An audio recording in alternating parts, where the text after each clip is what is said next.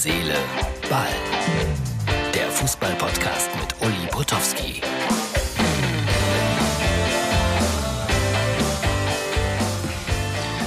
Herz, Seele, Ball, Freunde, das ist die Ausgabe für Samstag. Ja, es ist noch Freitagabend und ich habe mich gerade gefreut, weil Schalke hat 2 zu 0 gegen den SC Paderborn gewonnen. War ein hartes Stück Arbeit, aber wichtig dass sie drinbleiben im Kampf um den Aufstieg. Und dann stürmische Zeiten wurde durchgesagt, weil der Sturm sich auch gerade über Gelsenkirchen wohl sehr zusammengezogen hat. Wer möchte, der muss jetzt nicht unbedingt nach Hause gehen, der kann auch ein bisschen im Stadion bleiben.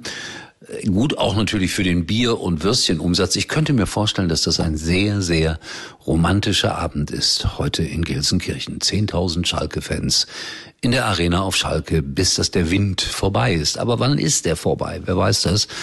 So gegen Mitternacht und das ist noch lang. Aber das wiederum könnte dann dem Umsatz gut tun in Sachen Würstchen und Bier. Ein paar Kilometer weiter in Dortmund ist man auch aufgeregt, aber weil man verloren hat gegen Glasgow, weil Herr Rose auch nicht so richtig funktioniert, um es mal so auszudrücken. Aber man hat ihm heute eine Jobgarantie gegeben. Es sei denn, man fällt aus den Champions League Qualifikationsplätzen heraus. Und Michael Zorc hat gesagt, und ich kann den Spruch wirklich nicht mehr hören, die Mannschaft muss Eier zeigen. Äh, es ist ein blöder Spruch, finde ich. Es ist doch so empfindlich an dieser Stelle. Also, äh, was soll ich sagen?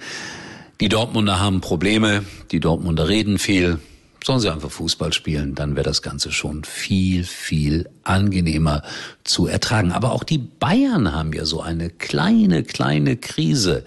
Wie wird das laufen gegen Fürth? Ich glaube, ich habe gestern schon ein bisschen drüber spekuliert.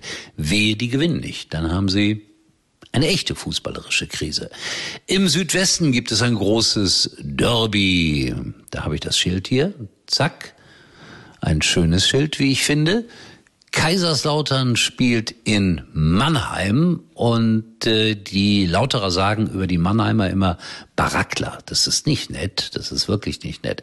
Und Lautern-Fans haben vor der Saison in Mannheim, so habe ich mir erzählen lassen, Dauerkarten gekauft. Die gehen da nie hin, außer natürlich, wenn Kaiserslautern spielt. Geschickte Maßnahme.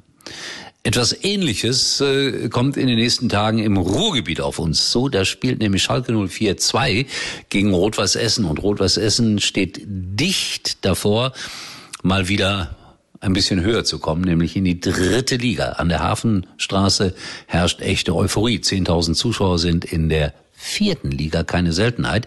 Jetzt müssen sie gegen Schalke spielen und die Schalker, die sind ja sehr clever, was Einnahmen angeht. Ihr erinnert euch, ganz am Anfang habe ich schon gesagt, Würstchen und Bierumsatz in der Arena heute Abend überragend.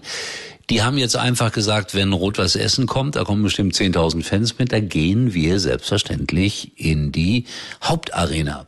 Und jetzt kaufen die Essener Karten wie verrückt, da werden bestimmt 10.000 Essener kommen.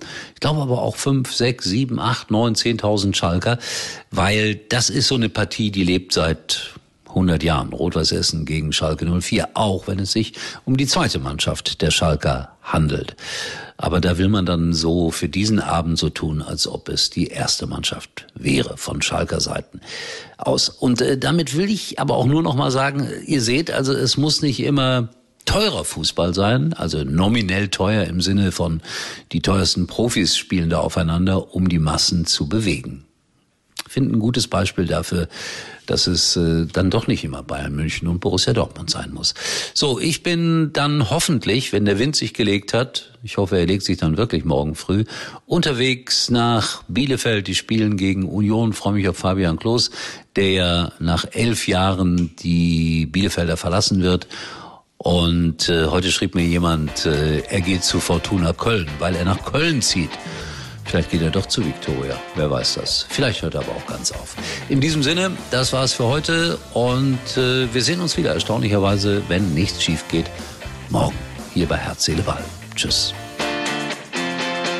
Uli war übrigens mal Nummer eins in der Hitparade. Eigentlich können Sie jetzt abschalten.